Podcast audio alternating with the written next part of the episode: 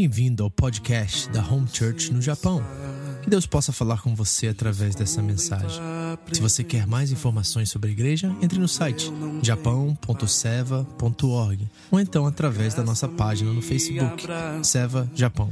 Deus abençoe você através desta mensagem, em nome de Jesus. Tua palavra me restaura e me faz crer somente em ti. Vamos orar por ele? Tenho certeza que Deus vai usar ele tremendamente nessa manhã. E vamos ter que. Nós vamos realmente sair daqui com algo muito significante nas nossas mãos. Estenda suas mãos para cá. Pai, muito obrigado pela vida do Gu, Deus. Usa ele poderosamente nessa manhã, Deus. Que a tua palavra transforme nossos corações. Em nome de Jesus. Amém. Bom dia, amém? Aí, Fábio, vamos combinar. Eu falo aqui, se ninguém falar, você fala, hein, mano? Amém, gente? É muito bom estar aqui. Né? Eu acho que a, a riqueza do Evangelho é essa. Deus não, não nos chamou para que a gente viva só. Deus nos convidou a ser uma família, não é verdade? Então olha para a pessoa que está do lado e fala, você é minha família, cara. Família é assim, ó. Família é assim, ó. Você vai ter que me engolir. Pode falar para a pessoa que está do teu lado. Vai ter que me engolir. Você vai ter que me engolir. Eu quero compartilhar com vocês algo que Deus tem, tem gerado no meu coração ah, desde o dia que a pastora pregou. Eu estava sentado ali e eu não sou de fazer isso. E eu falei, pastor, eu preciso ministrar uma palavra para a igreja. Porque no momento que a pastora estava pregando, o Espírito Santo me levou a esse texto e, e começou a mostrar coisas preciosas para mim. Eu sei que essa palavra de hoje ela tem endereço, como todas as palavras elas têm endereço. Mas eu creio, queridos, é, que, que, eu, que essa manhã é uma manhã de restauração de ministérios. Que Deus trouxe você aqui nesse lugar, nessa manhã, para que Ele possa é, levantar você, levantar o seu ministério, levantar a sua vida. E quando eu falo ministério, eu não estou falando de ser pastor, não estou falando de ser presbítero, não é isso, queridos. A gente liga ministério à posição e cargo humano, e não tem nada a ver com isso. Nós todos fomos chamados para fazer alguma coisa em Deus, né? E esse é o nosso ministério. Então você não precisa ter o título de pastor para você cumprir o seu ministério, você não precisa ter o título de ministro de louvor para você cumprir o seu ministério. E se nós, como igreja, entendermos isso, o mundo muda. A nossa sociedade muda, a nossa família muda, porque é isso que Deus nos chamou para viver. Para gente que, que realmente, é, pessoas que se assumam como filhos de Deus e sejam referências para o mundo lá fora. Um mundo que está carente, um mundo que está sendo destruído dia após dia, um mundo que está em decadência dia após dia, e nós estamos ali para causar é, para trazer um choque para esse mundo e mostrar para o mundo que existe uma maneira correta de viver. Amém? Queria que você abrisse a sua Bíblia em João, no Evangelho de João, no capítulo 5. Nós vamos falar um pouquinho sobre esse texto.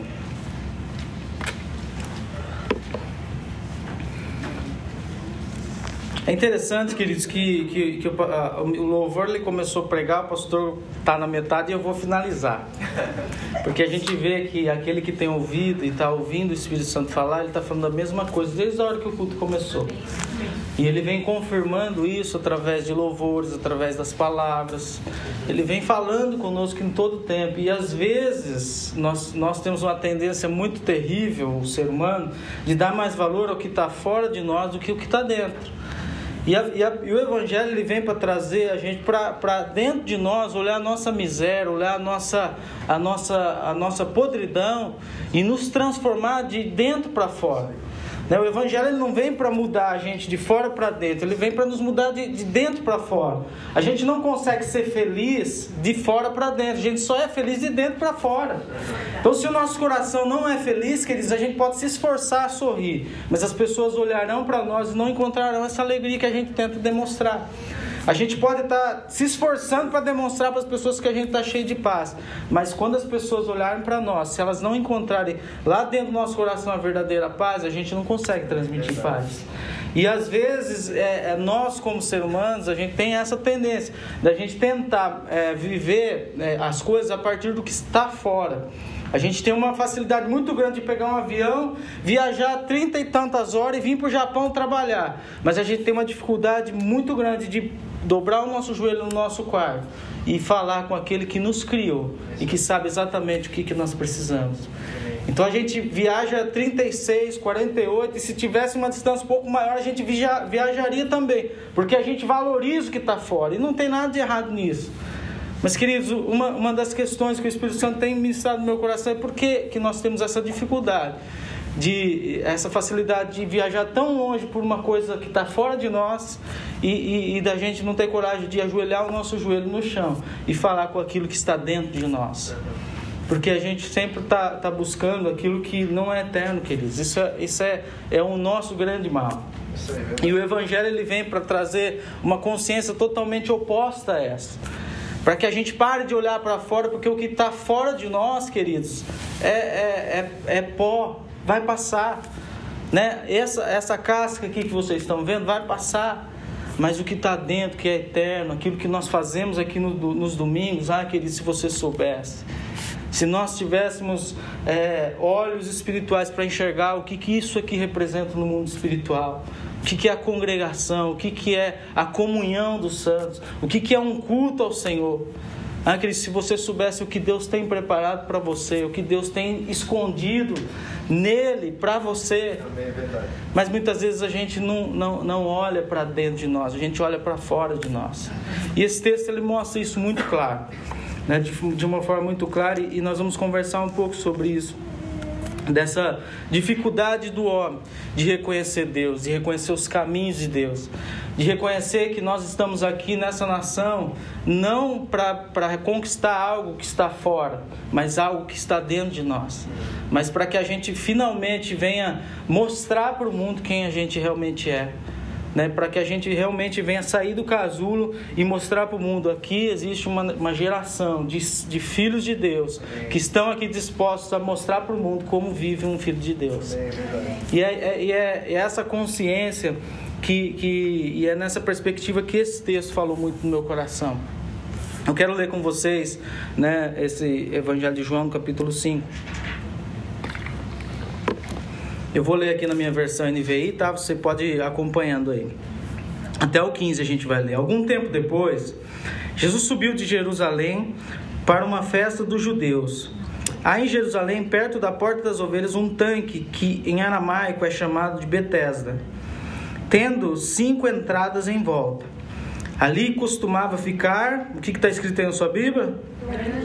Grande número de pessoas doentes, inválidas, cegos, mancos e paralíticos.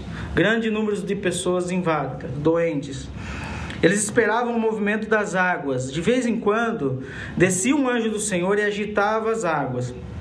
O primeiro que entrasse no tanque, depois de agitadas as águas, era curado de qualquer doença que ele tivesse. Um dos que estavam ali era paralítico, fazia 38 anos. Quando o viu deitado e soube que ele vivia naquele estado durante tanto tempo, Jesus lhe perguntou: Você quer ser curado? Pensa numa pergunta dessa: você sentado na porta, lá na virada daquele, daquele tanque, daquele rio, paralítico, 38 anos esperando, e Jesus chega pro cara e fala assim: Você quer ser curado? Não é possível o cara tá perguntando isso. É, você quer ser curado? E, e, aí Jesus, aí no 7 diz assim: Disse o paralítico: Senhor, não tem ninguém que me ajude a entrar no tanque quando a água é agitada. Enquanto estou tentando entrar, outro chega antes de mim. Então Jesus lhe disse: Levanta-se, pega a sua maca e ande. Imediatamente o homem ficou curado. Pegou a maca e começou a andar. Isso aconteceu num sábado, e por essa razão os judeus disseram ao homem que havia sido curado: Hoje é sábado, não é permitido carregar a maca. Mas ele respondeu: O homem que me curou me disse: Pega sua maca e anda. Então lhe perguntaram: Quem é esse homem que lhe mandou pegar a maca e andar? E o homem que fora curado não tinha ideia de quem era que lhe curá-la, pois Jesus havia desaparecido no meio da multidão. Mais tarde, Jesus o encontrou no templo e, e lhe disse: Olhe, você está curado. Não volte mais a pecar, para que algo pior não lhe aconteça. O homem foi contar aos judeus que fora Jesus quem tinha curado. Querido, é, o que nos alimenta, o que alimenta a nossa alma, não é o que está fora, como a gente, a gente, já começou a falar aqui, é o que está dentro. Né? O verdadeiro alimento da nossa alma, é por isso que a Bíblia ela traz Jesus como o pão da vida, como a água da vida que muitas vezes a gente está olhando muito para fora e está deixando de olhar para dentro de nós. Então nós construímos castelos fora, mas dentro nós moramos em, um, em uma favela. Mas dentro do nosso coração, a nossa casinha está destruída. Muitas vezes nós olhamos, nós queremos viver uma vida aparentemente boa e, e, religiosa aos olhos dos homens, mas dentro de nós a nossa espiritualidade está é, destruída sabe, é, dilacerada. Nós viemos ao culto, aos cultos todo domingo e o pastor começou a falar isso, e às vezes isso me incomoda também, porque a gente fica pensando assim: por que, que a gente, diante de tão grande amor, de tão grande Deus, né? Queridos, Ele é o Deus vivo, Ele é o único Deus, não existe outro Deus, Ele é o Deus que nos criou, que deu o seu próprio filho para morrer em nosso lugar. Essa semana eu estava jantando um dia em casa com o Biel. E ele começou a fazer umas perguntas da Bíblia, eu, come... e eu e a Tati começamos a conversar com ele, e a gente colocou um, um, uma música do Renascer Praise que tem é, o um trailer do filme Paixão de Cristo. E o Biel começou a assistir aquele filme, eu, eu assistindo com ele, mostrando para ele que Jesus fez por nós. Quando nós terminamos aquele filme, ele começou a chorar. Ele falou: Pai, é isso que, é, que a gente vai fazer na igreja? É esse Deus que a gente vai adorar? Eu falei: É esse, Biel. E esse menino ele se soluçava assim de choro. Ele chorava, ele chorava, ele chorava. E eu abracei ele, falei: Filho, mas não se preocupe, porque ele não morreu. Ele morreu mas ele já, já ressuscitou. E ele fez isso para que você não tenha que pagar esse preço. E quando eu falei isso para ele, ele falou assim: o olhinho dele encheu de brilho, assim, de lágrima. E ele falou assim: Uau, pai, que Deus maravilhoso é esse. Eu falei: Filho, esse é o Deus. E às vezes a gente perde essa consciência, a gente perde essa noção de que o, o, tamanho do sacrifício foi para que nós estivéssemos aqui. Parece que isso custou assim, é de graça. A gente só paga ali a entrada né, do, do templo e a gente vem aqui todo domingo e, e, e, parece que a gente entra e sai como se a gente estivesse entrando e saindo num supermercado, entrando e saindo do, do, da nossa casa, do nosso trabalho todos os dias. É mais um lugar que a gente vem. Mas a gente não tem a dimensão do que isso pode representar no mundo espiritual para nossas vidas. Verdade. E nós precisamos, queridos, parar de olhar para a água e começar a olhar para o verbo. Porque muitas vezes nós estamos que nem esse paralítico, nós estamos sentados à beira da, do, do rio, nós estamos aqui, né, e tem um rio de vida fluindo entre nós. Um rio de águas vivas, a Bíblia diz que flui do trono de Deus lá em Apocalipse, e está aqui fluindo toda manhã, todo domingo, toda cela, toda reunião, na sua casa, onde você estiver, esse rio está fluindo. E sabe como que a gente faz com esse rio? Como esse paralítico, a gente senta e espera que esse rio de alguma forma nos toque e a gente simplesmente espera que algo que está fora resolva o nosso problema, enquanto o que deveria resolver o nosso problema é o que está dentro de nós, não o que está fora. Queridos, é um rio que flui de dentro de nós, não é de fora de nós. Ele não vem assim para nós, ele sai daqui para os outros. E quando a gente entende isso, e quando a gente começa a entender que não é, queridos, o milagre, o que, que precisa para o milagre acontecer? Que, que é necessário para o milagre acontecer? Quem que é o responsável por esse milagre? Quem que era responsável por um anjo? A Bíblia diz que era um anjo que, que vinha ali e mexia a água. Existem outras traduções que diz que o anjo se banhava naquele rio. Mas, queridos, o que está por trás de tudo isso aí? É uma realidade espiritual, é alguém que determinava que aquilo acontecesse. É o Verbo que se fez carne e habitou entre nós e habita entre nós todos os domingos e está aqui no nosso meio. E muitas vezes ele está perguntando se você quer ser curado e você está, sabe, viajando na sua vida, você está viajando nas suas ideias, nas suas coisas, no, naquilo que está fora de você e você não consegue ter a consciência que a verdadeira doença não é a paralisia de fora de você, é a paralisia de dentro de você. É aquilo que tem te amarrado, é aquilo que tem oprimido a sua vida, é aquilo pela qual você não consegue encontrar razão para viver. Queridos, nós podemos viver a melhor espiritualidade, a melhor religiosidade de todas. A gente pode viver uma experiência religiosa fantástica aos olhos dos homens, mas se dentro de nós não tiver realmente recebido um toque desse rio de vida, nós não conseguiremos é, fazer no mundo aquilo que nós precisamos fazer como filho de Deus. Nós não conseguiremos encontrar em nós mesmos a razão de viver. Porque às vezes a gente trans, transfere a razão de viver para a igreja, para a célula, para as coisas que a gente fa faz, queridos, mas não é assim. Não é as coisas que você faz que traz sentido para o que você é, mas é a coisa que você é que traz sentido para tudo que você faz. É, é de dentro para fora e não de fora para dentro. Por que, que nós fazemos células? Por que, que nós estamos nas células? Por que, que nós estamos aos domingos aqui? Por que, que nós é, reunimos na nossa casa e oramos com os nossos filhos? Por que, que nós ministramos a vida dos nossos filhos? Por que, que nós falamos de Jesus para as pessoas? Por que, que tudo isso está acontecendo, queridos? Não é porque nós precisamos. É porque nós somos assim. É porque nós desejamos ser assim. É porque aquele que morreu por nós e está fluindo no nosso coração, queridos, ele está ele tá todo dia latejando no nosso coração, no meu, no seu coração, para que a gente flua desse rio para as pessoas e alcance a vida das pessoas. Então é necessário, queridos, que a gente pare e comece a olhar mais para dentro. A nossa experiência religiosa cristã, a nossa experiência de, de, comunidade evangélica, ela só vai ser eficaz de verdade quando a gente parar de olhar para fora e começar a olhar para dentro. Porque muitas vezes nós não recebemos o que Deus tem feito no nosso meio, nós não conseguimos mergulhar nesse rio de vida que está aqui todos os domingos, todos os cultos, todas as reuniões, porque nós estamos preocupados no visual, naquilo que está fora de nós, e a gente não está dando valor naquilo que está dentro de nós.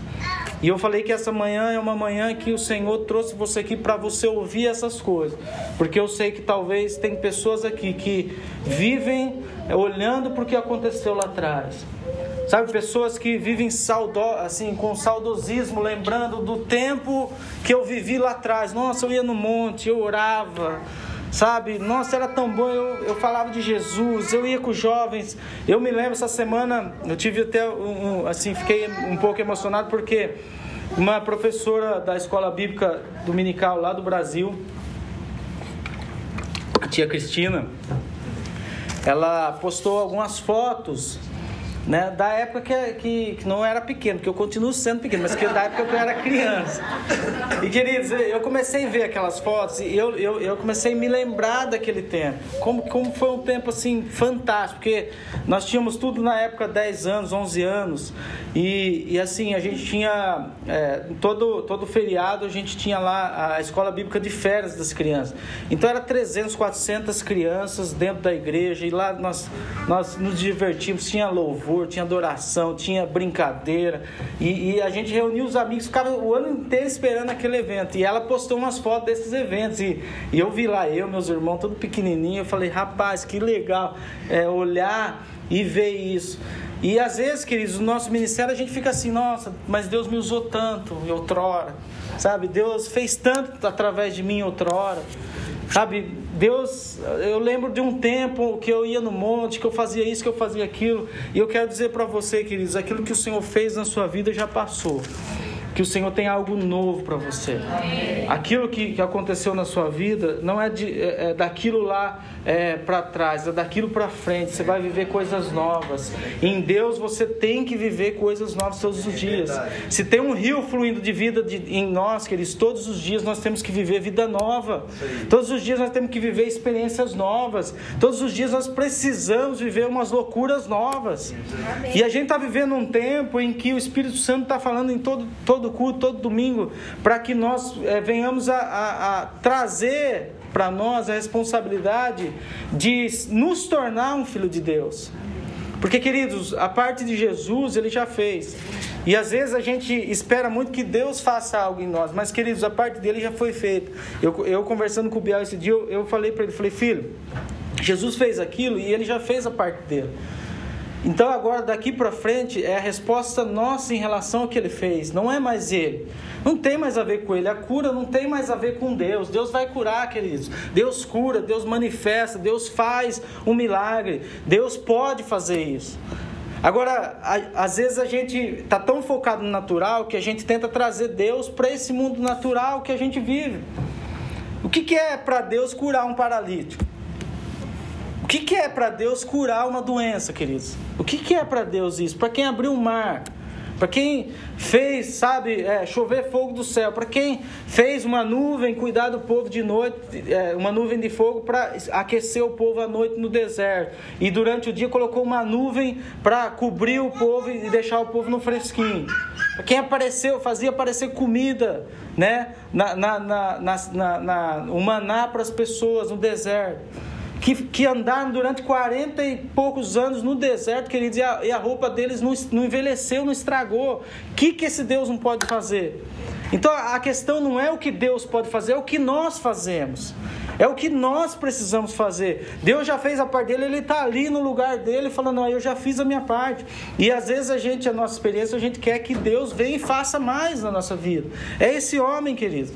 É esse homem parado na beira de um poço, esperando há 38 anos um milagre acontecer na sua vida.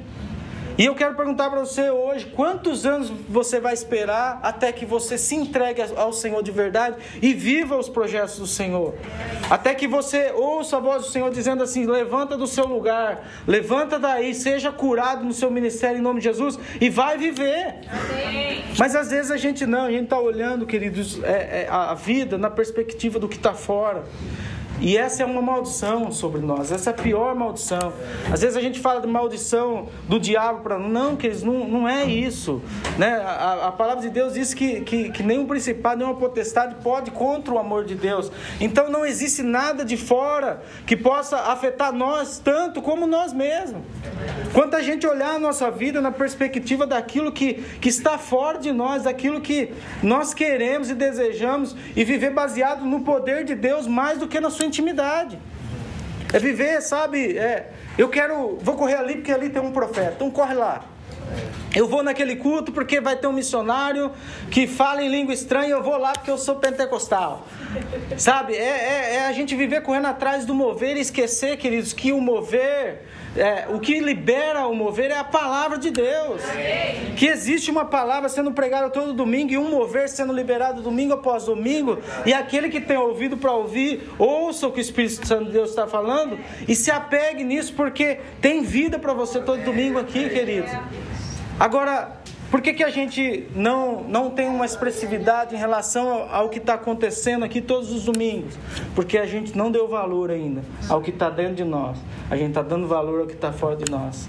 A gente olha a back vocal que desafinou, o músico que errou a nota, né? A gente olha as palavras erradas que o, que o caipira ali está falando, o caipira aqui. E a gente. O nome errado que a pastora sempre fala.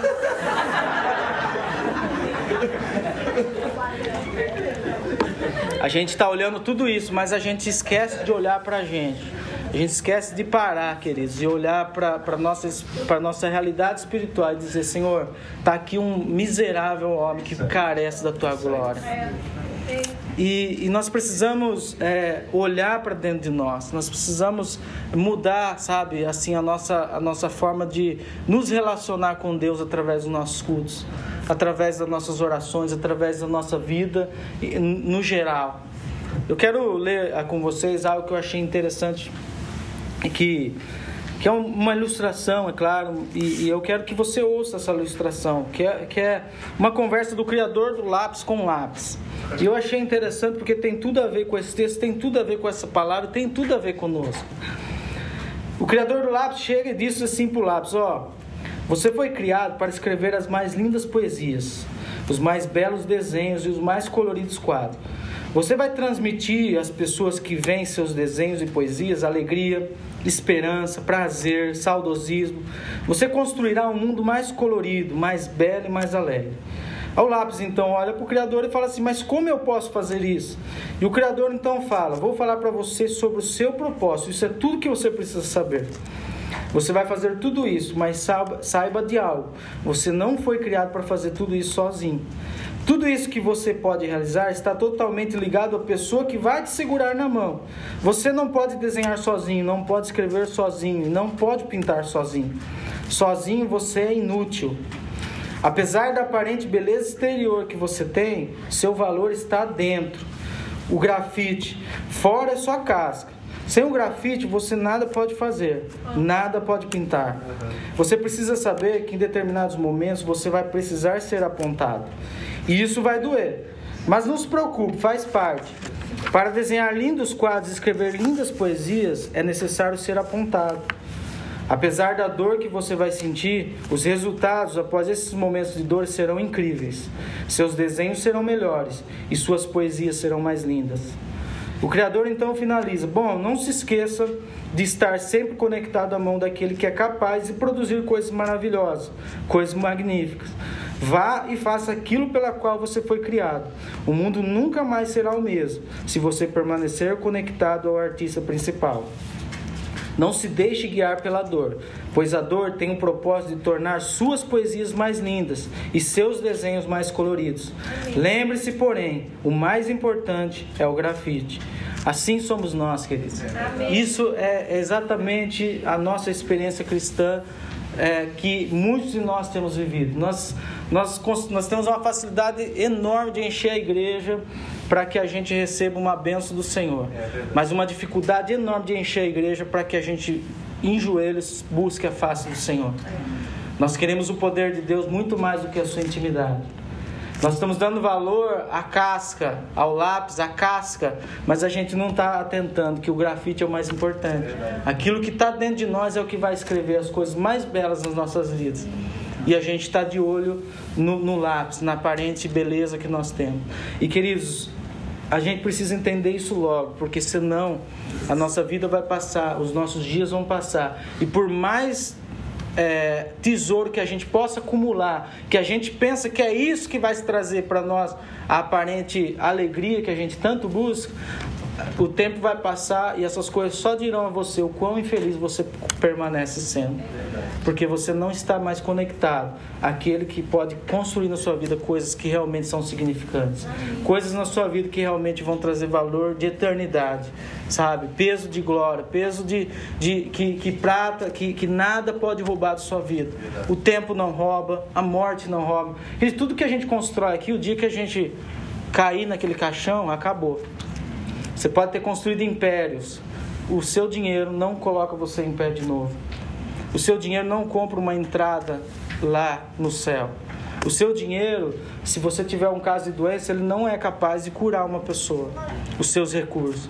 Mas se você, se nós olharmos para dentro e começar a valorizar o que está dentro de nós, o Espírito Santo que está todo dia aqui dentro de nós, matutando na nossa cabeça, dizendo assim: Ei, estou aqui. Sabe, queridos, esse texto me chama muita atenção porque Jesus estava ali. Eu fico imaginando Jesus vendo aquele homem que por 38 anos sofria essa paralisia. E esse homem está ali e Jesus está vendo aquele, aquele homem ali. E esse homem não vê Jesus. Jesus vê esse homem. Queridos, isso fala, esse texto é muito mais espiritual do que a gente imagina.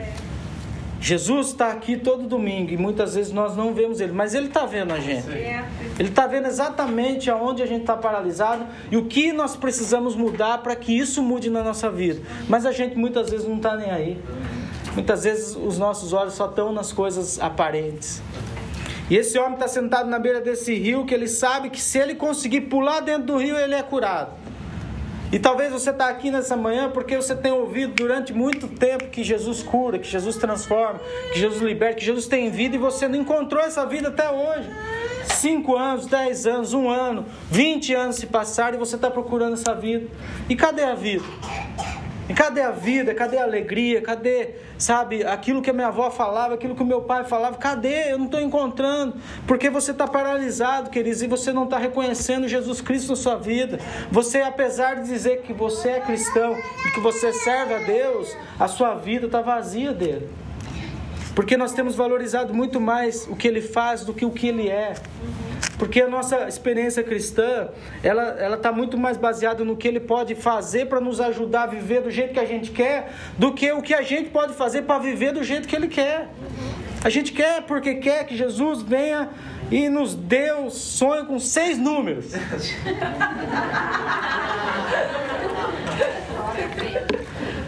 Eu já, eu vou confessar que eu já orei pedindo.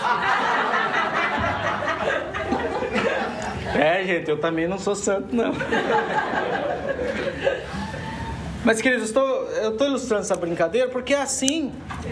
A gente busca que Deus resolva os nossos problemas e a gente nunca está preocupado com os problemas que Deus tem em relação à sua igreja. Porque o, o evangelho não é para tornar Jesus é, é, tipo como que seria a palavra é, é não é para torná-los parceiro no, na nossa própria maneira de viver, mas é para que a gente se torne parceiro da maneira dele de viver. Não é ele que me segue, eu que sigo ele. Não é eu que digo para ele como que a minha vida vai ser, ele que diz como vai ser, eu só digo amém. Amém, Deus, nós estamos aí, vamos fazer. Eu não quero que você viva assim, amém, Deus. Eu queria, mas não dá, tudo bem, vamos fazer do jeito que você quer. Essa experiência cristã, queridos, é, é, é a experiência que a Bíblia diz lá, que aquele que buscar a sua vida vai perder, mas aquele que perder a sua vida por amor a Deus vai encontrar. Então, assim, é, é, é, algo, é algo que nós não conseguimos explicar em palavras, mas é totalmente profundo, queridos. Porque o dia que você entender que a sua vida, se você perder ela, perder o controle, entregar esse controle da sua vida para Jesus, você encontra a vida de verdade. Aí sabe o que você vai fazer? Aí você vai começar a parar de ficar noiado com as coisas que estão tá acontecendo na sua vida ficar desesperado, apavorado, eu não consigo, eu quero, mas não faço. O pastor está falando para fazer certo, eu não consigo. Lógico que você não consegue, querido. É espiritual.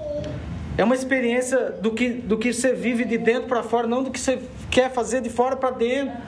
Você pode começar uma célula e arrebentar na célula durante três, quatro meses. Tem tempo, tem tempo de validade, tem prazo de validade, porque você não consegue fazer isso de si só, por si só. Jesus não estava vivendo uma vida por ele só, ele estava vivendo uma vida que a todo momento ele se retirava e fazia o quê?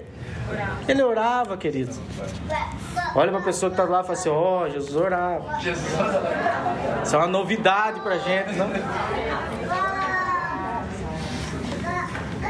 Jesus orava a todo momento, em todo tempo, ele buscava intimidade com o Pai, ele falava com Deus, ele buscava em Deus força para cumprir o seu chamado, o seu ministério, a sua morte, ele sabia o que estava ali diante dos olhos dele.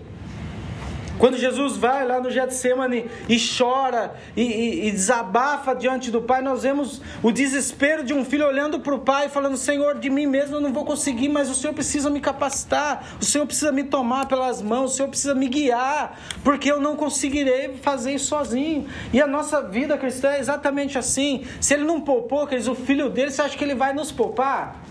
De verdade? Se ele não poupou o filho dele do sacrifício, você acha que ele vai poupar eu e você de, de nos sacrificar em favor de outros? Porque é isso que nós temos que fazer.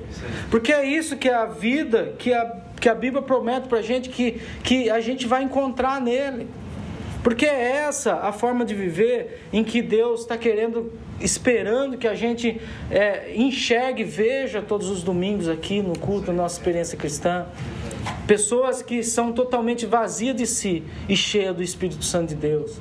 Pessoas que estão totalmente entregues às situações, é, à, espiritualidade, a, a, a, relacionamento com Deus, estão totalmente vazias das coisas que estão acontecendo à, à sua volta. Pessoas que não se amoldam ao padrão mundano, ao padrão da vida mundana, da vida que o mundo está oferecendo para nós todos os dias, mas pessoas que se amoldam cada dia à palavra de Deus, à verdade que é vida em Deus. Pessoas que realmente se comprometam a viver assim. Queridos, essa é uma realidade nossa e você é um lápis. E, e o que você tem feito com a sua vida? que você tem é, dado valor na sua vida, aquilo que está fora ou aquilo que está dentro. A gente tem uma dificuldade enorme de chegar no culto na hora, mas no serviço não, não chega atrasado um dia. E eu não estou falando isso, queridos, para jogar na cara nada de ninguém, mas é porque tem alguma coisa errada, queridos. Tem, tem alguma coisa errada quando a gente é, vai no culto, quando a gente vai trabalhar muitas vezes doente com febre, muitas vezes mal, a gente tem coragem de trabalhar, encarar 12 horas, 8, 12 horas trabalhando, mas a gente não tem coragem de fazer a mesma coisa para adorar o Deus que nós dizemos que nós amamos. Então, assim, tem alguma coisa errada na nossa experiência cristã, tem alguma coisa desconectada na nossa vida espiritual, na nossa experiência de fé. E nós precisamos, queridos, alinhar nossas vidas a esse Deus, porque se a gente não conseguir alinhar nossa vida em Deus, nós não encontraremos. Por mais que nós façamos, por mais é, tremendas sejam as palavras ministradas, os louvores ministrados todo domingo, e por mais que a gente coloque uma, uma igreja inteira orando por você, se você não decidir mudar, ninguém te muda. É Só você tem o poder de te mudar você mesmo. É você olhar para você e falar assim: chega de viver assim. Chega de, de, de, lutar contra eu mesmo. Sabe? Chega de viver. Eu sei que eles que tem gente aqui. Hoje, hoje eu não consegui nem. Assim, eu acordei 5 horas da manhã. O Espírito Santo martelando isso no meu coração. E eu acordei, eu fui no sofá. E eu fiquei ali no sofá e, e eu fiquei meio estava meio nervoso. E, e, ao mesmo tempo que eu estava nervoso, o Espírito Santo foi falando algumas coisas no meu coração e eu fui anotando aqui. E assim, tudo que eu preparei, eu não estou falando nada do que eu preparei, tá, tá saindo. Então eu sei que é o Espírito Santo de Deus que está falando. Então você que está ouvindo, que tem ouvido, ouça o que o Espírito Santo de Deus está falando.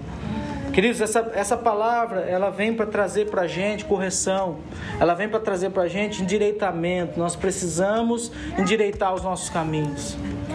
Sabe, reconhecer os caminhos do Senhor, reconhecer as nossas veredas, falar: Senhor, temos andado por, por, por lugares tortuosos, temos andado por caminhos, Senhor, que tem, que tem nos afastado do Senhor, não nos tem aproximado do Senhor. E nós precisamos hoje voltar a isso. Queridos, nós vemos nesse texto aqui é, essa realidade espiritual, totalmente espiritual. Mas eu vejo é, em João 5,3, está dizendo lá assim, ó. Que ali na beira daquele rio costumava ficar um grande número de pessoas doentes e inválidas, cegos, mancos e paralíticos. Sabe, queridos, é isso que nós vemos nas igrejas todos os domingos.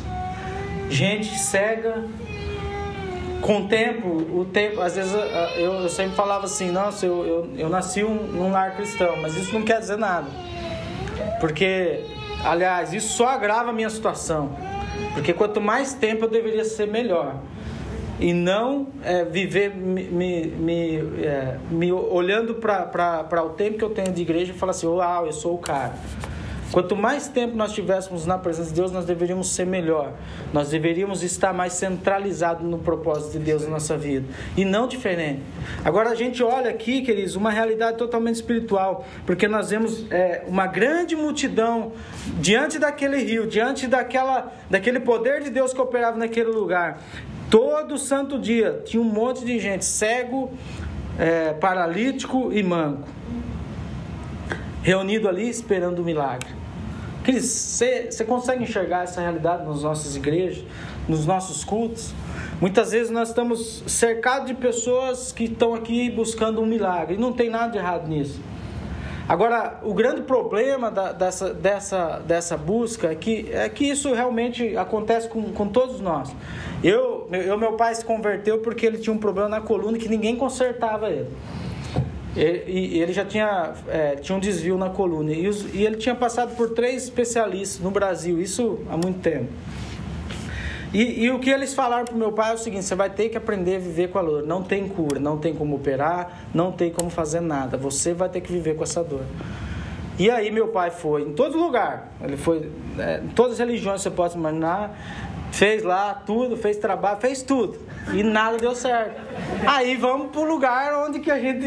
O último lugar, vamos para a igreja, porque falar que lá tem um Deus que cura, então eu vou lá.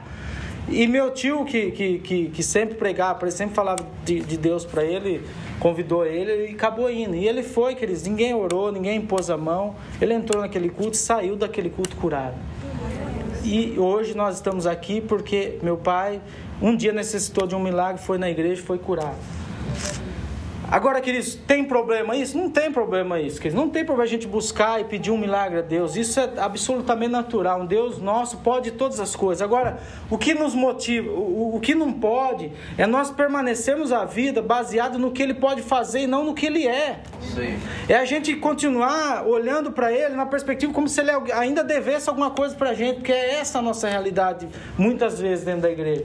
A gente faz culto da bênção porque Deus tem que abençoar a gente. Porque a gente dá dar dízimo, então Deus tem que me dar o dinheiro. Porque a gente faz isso, a gente faz célula, então Deus tem que abençoar a minha casa. Porque agora eu não posso ficar mais doente, porque a gente acha que é assim, que é, é, é uma troca de favores. Né? Ele, a gente faz para ele, ele tem que fazer para nós. E a gente parece que a gente vive todo dia, acorda todo dia, colocando o nosso pé no chão e falando assim: Deus deve para mim hoje, Ele tem que me dar, Ele tem que me dar, Ele tem que me dar, Ele tem que me dar. E a nossa experiência cristã é baseada no eu e não no que Ele é. Queridos, o Evangelho não tem a ver comigo, não tem a ver com você, não tem a ver com esse vizinho seu, mas tem a ver com Ele. É Ele que é o centro do Evangelho. Amém. E quando nós entendemos isso, nós passamos a, a ver que, que não tem problema a gente chegar a Deus por causa de um milagre, mas a gente não pode permanecer nele baseado no que ele pode fazer, mas tem que ser baseado no que ele é. Amém. Sabe, Deus, ainda que o Senhor não me cure, eu estou aqui. Senhor, ainda que eu morra, Senhor, que essa doença me leve ao óbito, eu estou aqui, eu te amo, Senhor. Yes. Ainda, Senhor, que não haja solução para o meu caso, Senhor. Ainda que eu continue endividado, ainda que continue, Senhor, com a vida toda errada, naturalmente falando, eu ainda o amo, Senhor, e eu quero viver uma vida de relacionamento real e pessoal com o Senhor. Quando nós aprendemos a viver assim, queridos, nós vamos passar a reconhecer Jesus. E nós vamos, não vamos estar mais aqui sentados à mercê, paralisados com o nosso ministério, com a nossa vida, com aquilo que o Senhor um dia prometeu para você. Eu sei que tem gente aqui que tem promessa que o Senhor prometeu lá atrás que iria usar, que iria fazer coisas grandes através de sua vida. Gente que está paralisada há muito tempo porque algo aconteceu na sua vida, ou você se distanciou de Deus, ou alguém te feriu, ou algum ministério te feriu e você está aí é, paralisado. Porque você parou de olhar para o centro da nossa vida, para dentro de você, para aquilo que é mais importante, começou a olhar para fora. E o Senhor te trouxe aqui para dizer para você: se você tem ouvidos espirituais e olhos espirituais, ou, ouça e veja que o Senhor, o Espírito Santo de Deus está dizendo para você: é hora de levantar, Amém. é hora de levantar o seu ministério, é hora de levantar a sua vida, é hora de você levantar como uma flecha na mão do Senhor e dizer: Senhor, eis-me aqui, porque eu vou cumprir aquilo que eu preciso cumprir nessa nação. Amém. Quantos creem nisso? Levante a sua mão. Amém. Olha para a pessoa que está do lado e fala assim: ó, essa palavra é para você, meu irmão. Para você, meu pai.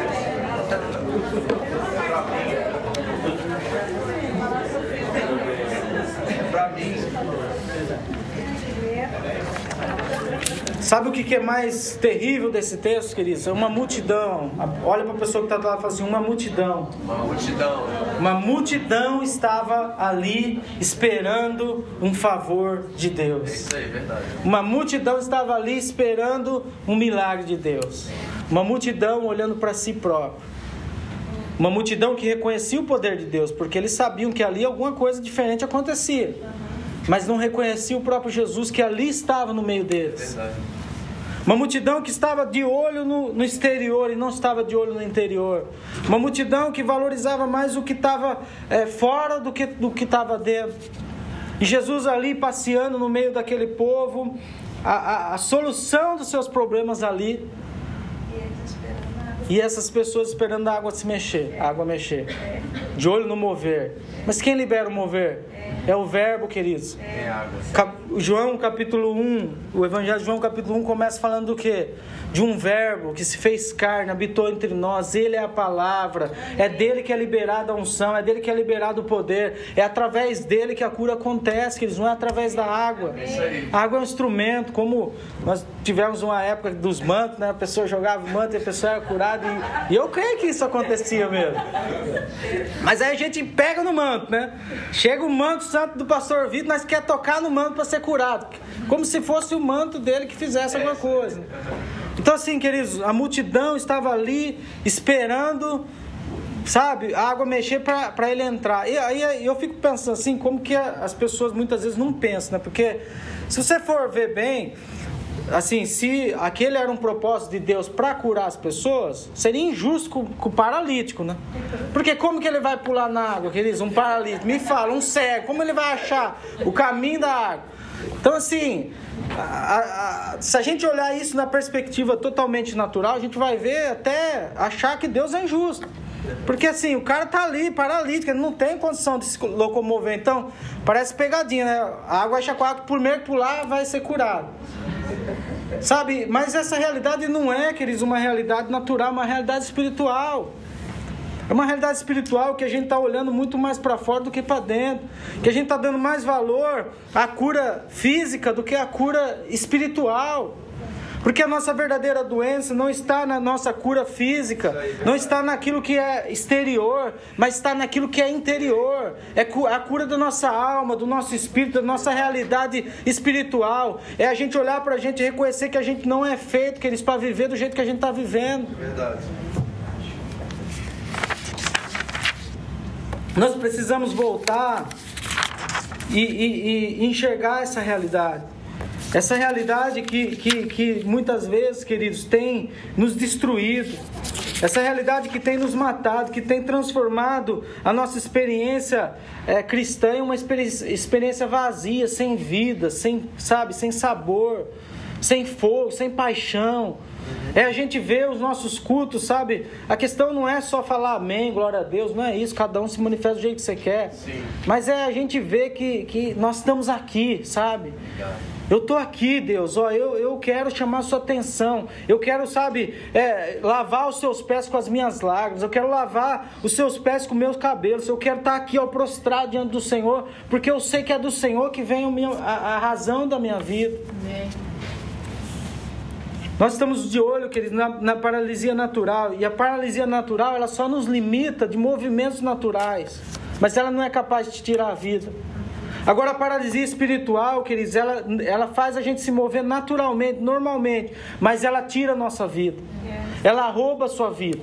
Porque a sua vida está ligada no que Deus tem para fazer através de você e não naquilo que você acha que você é. Então tem muita gente que anda, querido. Tem muita gente que é completo fisicamente, que é completo é, no, no seu exterior, que tem tudo, mas vive paralítico espiritualmente, não encontra vida, se suicida, se mata, não encontra alegria para viver, não encontra prazer em viver, porque ele conquistou tudo naturalmente, que ele está de olho, ele ficou, passou, gastou a sua vida inteira tentando resolver a sua paralisia natural. E esqueceu, queridos, que a, a, o maior valor dele estava na paralisia espiritual. Ele reconhecer que existe um Deus que morreu na cruz por ele e que esse Deus quer um relacionamento vivo e íntimo com o homem, comigo e com você. Quantos tempos, queridos, nós vamos esperar? Quanto tempo você vai esperar até que você finalmente se dobre e se renda ao Senhor?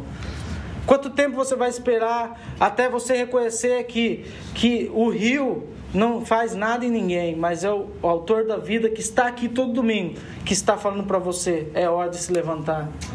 É hora de levantar o seu ministério, é hora de levantar a sua vida, é hora de você se colocar em pé como homem, como uma flecha na mão do Senhor e dizer: Senhor, eu estou indo, Senhor. Eu não vou olhar para trás, eu não vou olhar para o lado, eu não vou olhar para o outro, mas eu estou olhando para o Senhor. Quantos queridos, amados irmãos que, que durante a nossa vida cristã têm desanimado, que eles têm afastado de Deus, têm perdido a sua esperança, a sua fé, porque está com o olho no natural. Porque está com o olho no pastor Vitor, porque está com o olho na, na gente, está com o olho no ser humano. E está perdendo de, de, de, de beber e de fluir desse rio todos os domingos.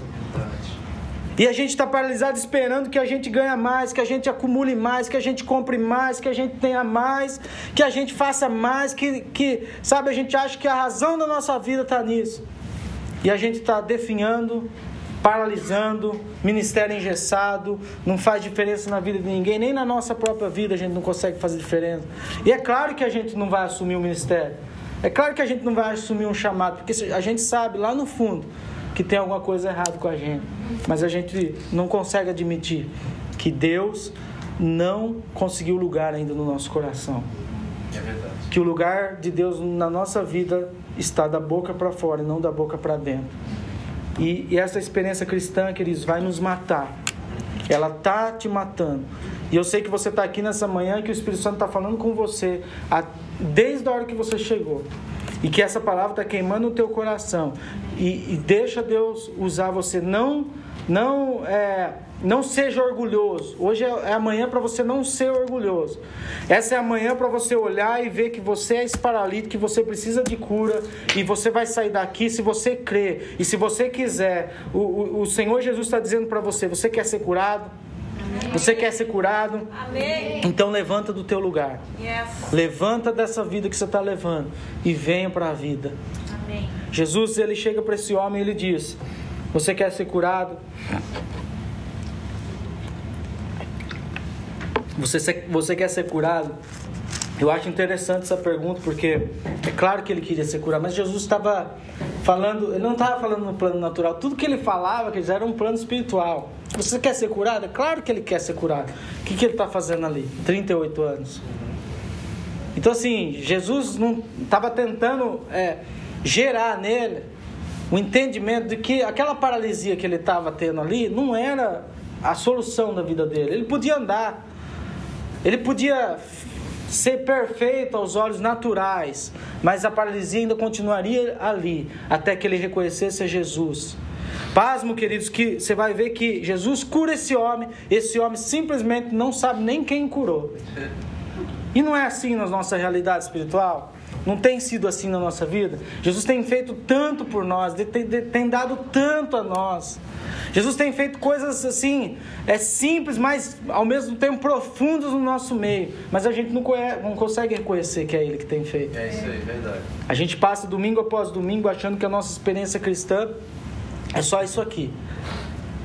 Queridos, isso é uma realidade de muitos de nós, queridos. E a palavra de Deus diz que o, que o Senhor lhe procura entre nós corações quebrantados corações contritos, corações arrependidos, corações que se humilham na presença de Deus, porque é esse que Ele vai exaltar.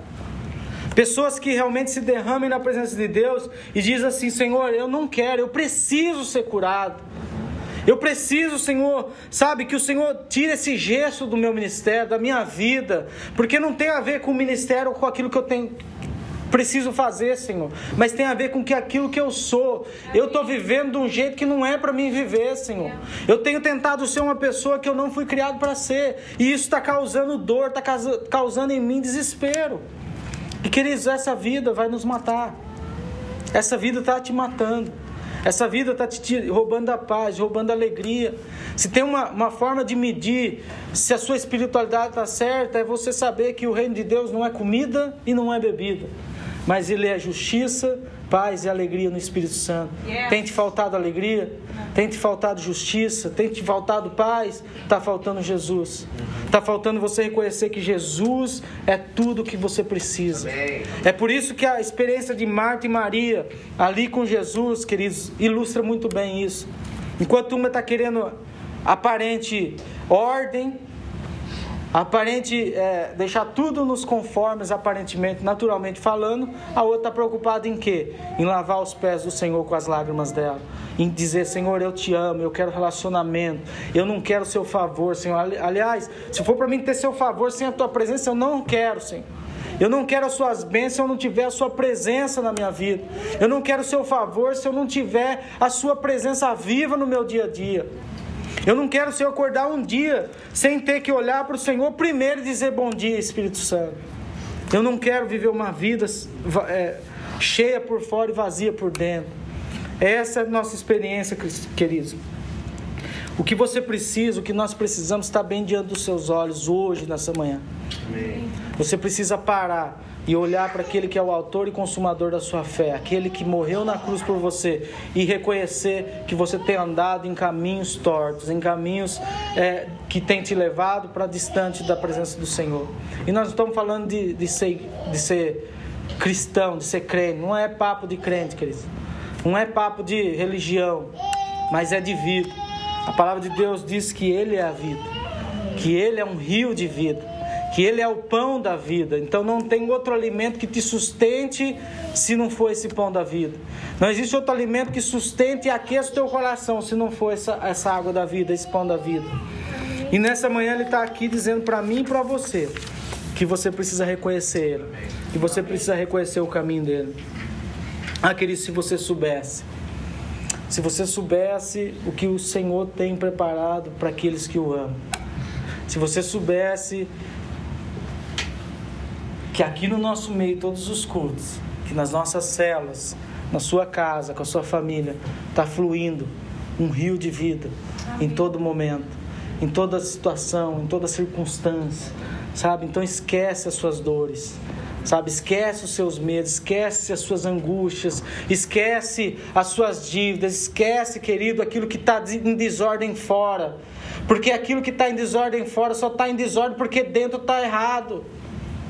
Porque a hora que você colocar as coisas dentro em ordem, queridos, tudo que está fora vai, vai, vai assim, se vai se encaixar. É sabe? Existe uma engrenagem que não está funcionando direito. É. E essa engrenagem se chama você e Deus. Sabe, queridos, não está encaixado. É. A hora que você encaixar isso, tudo na sua vida vai fluir. Tudo vai fluir. Verdade, é por isso que Jesus caminhou em direção à morte e ao sofrimento, mas caminhou isso olhando para a cruz, olhando para o Pai, olhando para Deus e falando assim: Deus, que seja feita a tua vontade e não a minha. Queridos, nós temos coragem, será? Porque é muito lindo contar essa história, mas pensa nisso. Jesus caminhou em direção à morte, dizendo para Deus: perdoa eles porque eles não sabem o que fazem. Jesus caminhou as suas dores, o seu sofrimento, e, e, e foram inúmeros sofrimentos, e ele fez isso, queridos, olhando para o Pai. Sabe? A ponto de chegar lá na cruz e dizer para aquele bandido: oh, hoje mesmo você vai estar comigo.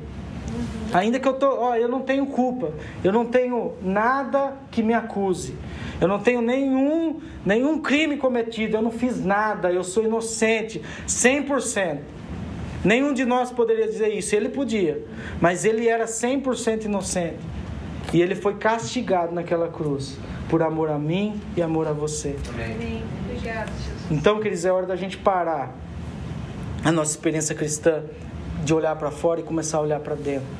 É hora da gente parar de olhar é, para aquela cruz vazia e a gente começar a olhar para o Deus que vive e habita dentro de nós. Amém. A palavra de Deus diz que Ele não habita em templos feitos por mãos humanas. Ele mora aqui dentro. Nós somos a morada do Pai eterno. Nós somos a morada do Espírito Santo de Deus. E eu queria que você se levantasse. Amém, Deus. Obrigado, Jesus.